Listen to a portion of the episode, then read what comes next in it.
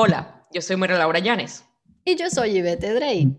Y esto es el Círculo Virtuoso, donde cada semana compartimos noticias de todo ámbito. Te contaremos por qué nos parecen relevantes y te damos consejos que no nos pediste, pero que no sabías que necesitabas. Y esta semana conversaremos sobre cuatro noticias recientes que resaltan la evolución tanto en instituciones como en la raza humana. ¿Cómo?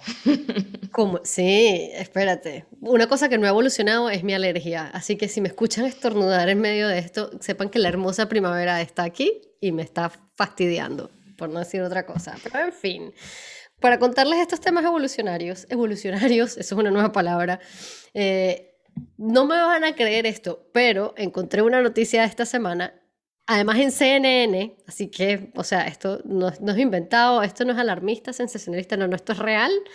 Y es que los, las soldadas o los soldados femeninos en Suiza, al fin, oigan bien, al fin van a dejar de usar ropa interior de hombre. O sea, yo, a ver, yo cuando vi esto, yo dije, mira, yo, o sea, yo quisiera, obviamente, obviamente la curiosidad, yo lo leí completo el artículo porque dije, mira, aquí me tiene, yo, yo quiero saber qué pasa con los sostenes, o sea, estas mujeres que van rueda libre por la vida, ok, no, no, no. Pues lo que pasa es que los, los, los uniformes, todo esto, como que en Suiza, los desarrollaron en 1980 y como que no lo habían cambiado, este, y, y entre todo lo que no ha cambiado, pues está el tema de la ropa interior, y entonces como que, bueno, se están dando cuenta que la mujer tiene una, anatomía diferente, ergonomía, como dicen en el artículo, y entonces, bueno, ahora van a empezar a hacer pantaletas, no sé, para las mujeres. Tenemos que llegar eh, al 2021 para esta innovación, qué, qué, qué bueno, ¿eh? Este, sí, mira tú, qué curioso. Entonces, además, como que parte de esto es que quieren atraer a más mujeres para que vengan a, a formar parte del cuerpo militar, a ser militares y tal. Bueno. Imagínate, ya me imagino las, las, las propagandas para eh, eh, reclutar a más mujeres. ya, ya tenemos ropa interior. Sí, sí, exacto, exacto. Ven, ven, únete a nosotros. Podrás tener panties en vez de interiores. Bueno, qué locura. sí, sí, sí, sí.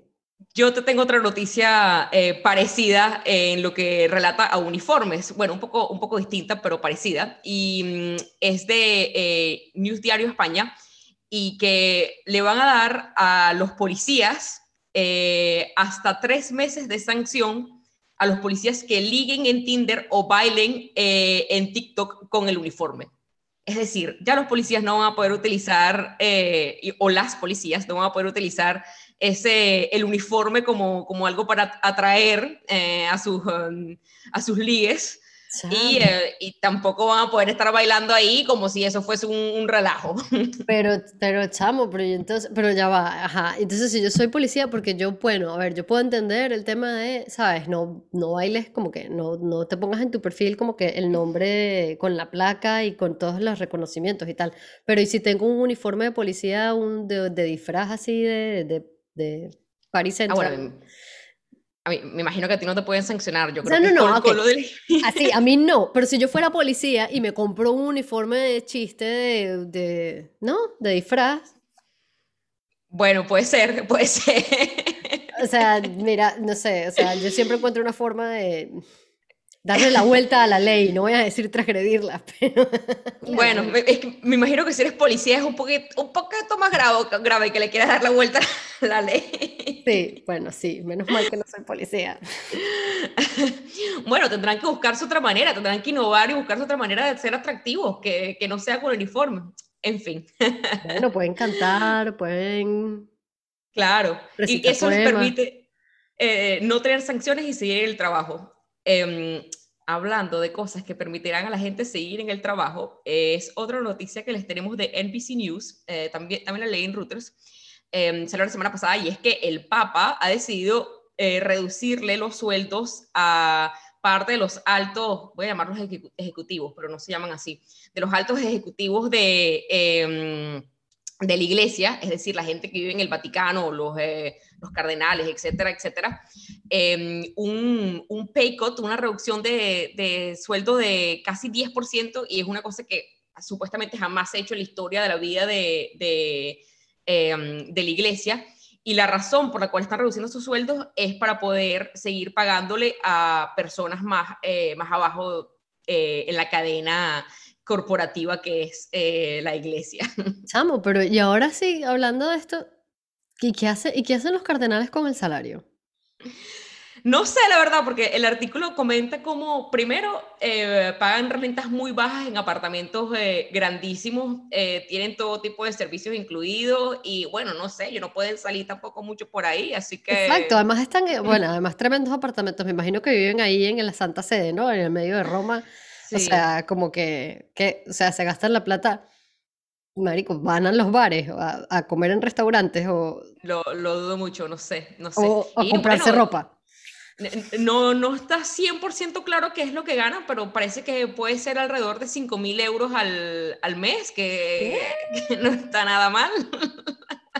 Chamo, pero imagínate, si yo me ganara 5 mil euros al mes todos los viajes que podría hacer, o sea, y, tal cual, o sea, literal, ¿qué hace un cardenal con esa Además, sin tener que mantener una familia, bueno, por lo menos. exacto, exacto, exacto. Oye, está, está bien interesante ese tema, como para seguir indagando ahí, que, ¿sabes? ¿Qué se puede hacer con eso? Pero bueno, y aquí, siguiendo el tema de la evolución, eh, bueno, esto, este yo creo que va a ser un tema un poco controversial, porque muchos dirán que esto ya existía. Pero en verdad, en el diario Metro que de, aquí del Reino Unido, que es este diario que reparten en, los eh, metros, normalmente los puedes agarrar gratis. Yo no lo agarré en el metro, esto lo encontré online.